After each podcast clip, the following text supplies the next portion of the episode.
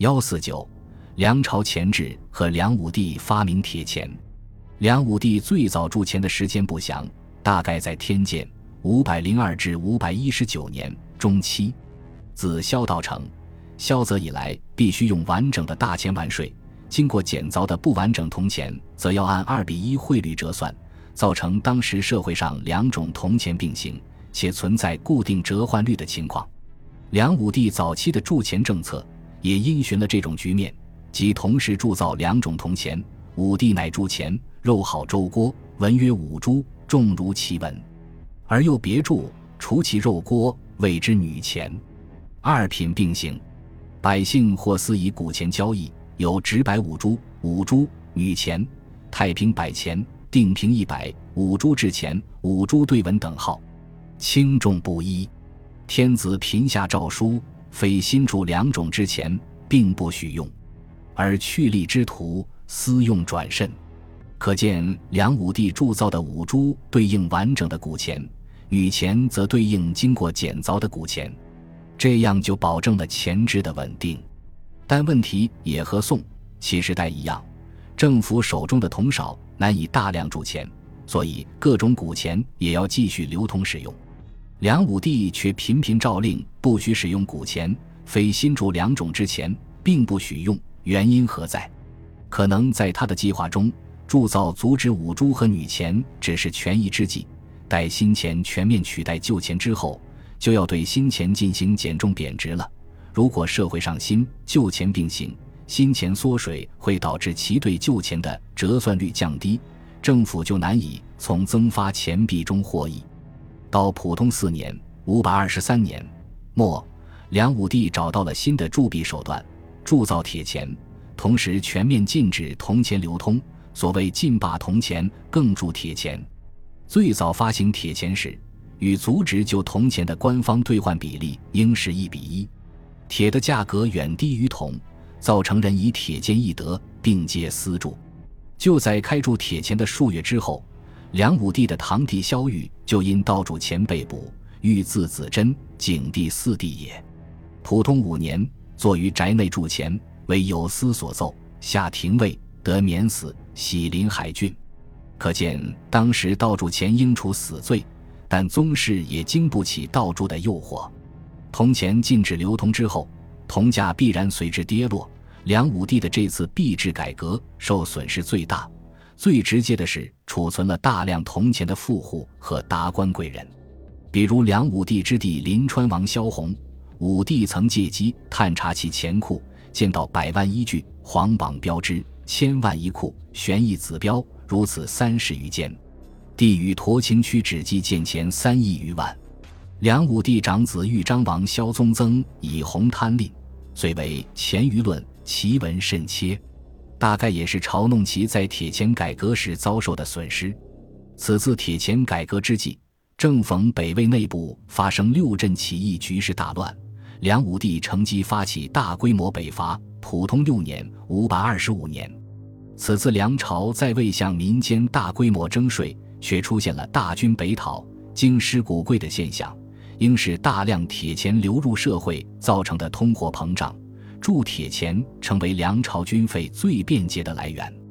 这次北伐选因主帅萧宗戏剧性的叛逃告终。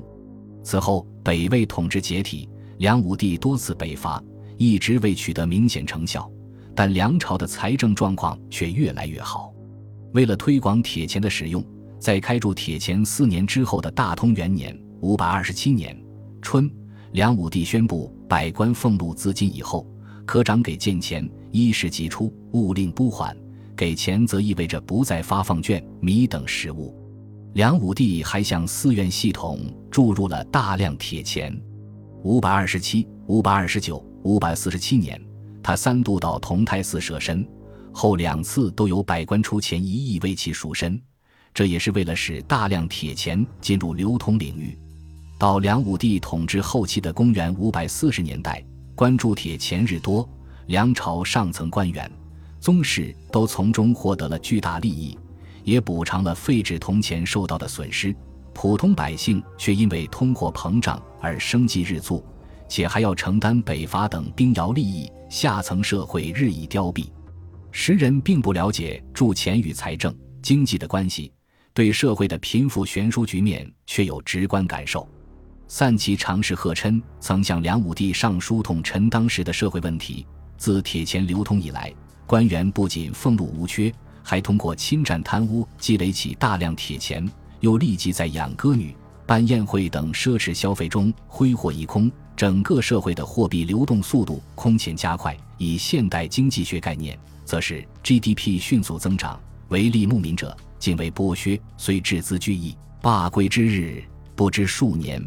便已消散，盖由宴虚所废，既破数家之产，歌谣之句，必似千金之资。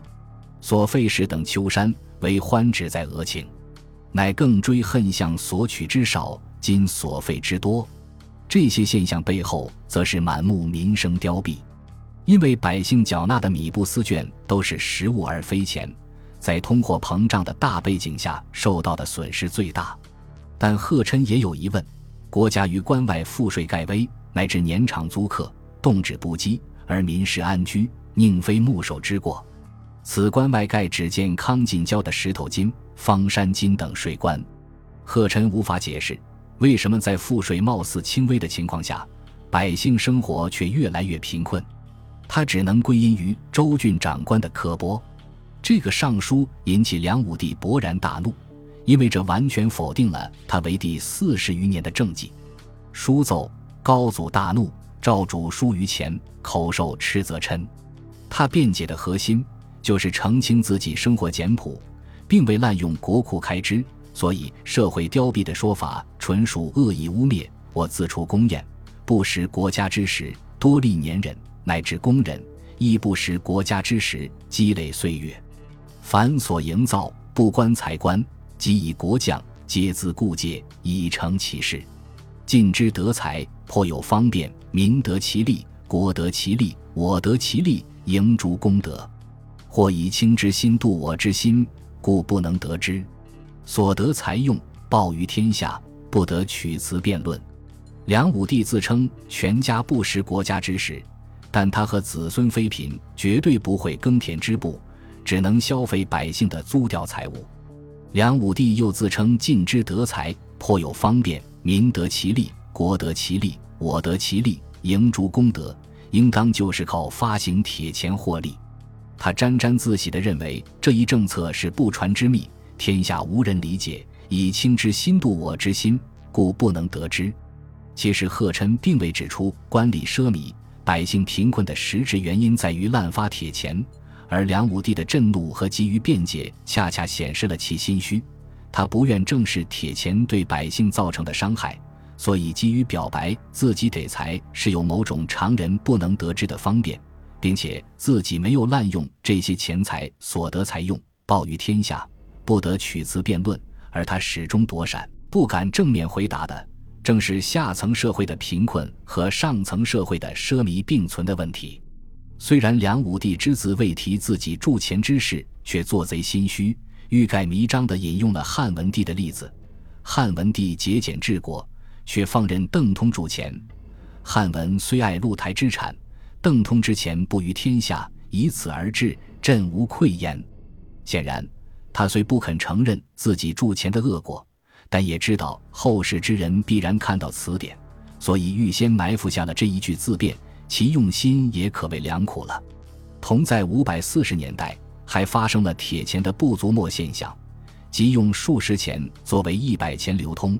自破陵以东八十为百，名曰东钱；将营以上七十为百，名曰西钱；京师以九十为百，名曰长钱。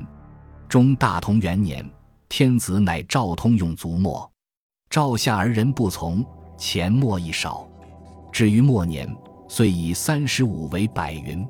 中大同元年（五百四十六年），诏书的原文是：“请门外间多用九墨钱，墨简则物贵，墨足则物贱。非物有贵贱，是心有颠倒。自今可通用足墨钱。令书行后，百日为期。若有有犯，男子折运，女子之作，并同三年。”按诏书云：“墨简则物贵。”墨足则物贱，其实完全错误。墨简数十钱假作一百钱，实质是钱贵物贱，即钱的价值上升，货物价值下降。发生这种现象的原因是铁钱在升值，这似乎显得不好理解，因为梁朝发行铁钱的本意是搞通货膨胀牟利。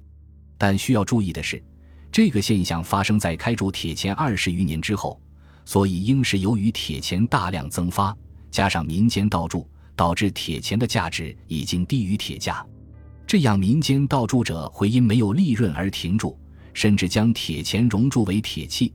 由此引起铁钱价格从低谷上升，《隋书·识货志》提及，距离京师越远，不足墨的现象越严重，可能是因为京师关注铁钱的积存量最大，盗铸的铁钱也较多。如前引梁武帝的堂弟在宅盗铸，所以铁钱的价格反弹较慢。简言之，此时各地铁钱的价值几乎等于当地铸铁的价格了。另外值得注意的是。到五百四十九年侯景之乱，梁朝统治基本解体，铁钱停止铸造，却一度更为增值。至于末年，虽以三十五为百云。在当时战乱中，将领王僧便曾出钱赎买一位文士神囧，筹所获者铁钱十万，可见梁末铁钱仍有一定购买力。但随着铜钱的复出，铁钱很快便销声匿迹了。本集播放完毕，感谢您的收听，喜欢请订阅加关注，主页有更多精彩内容。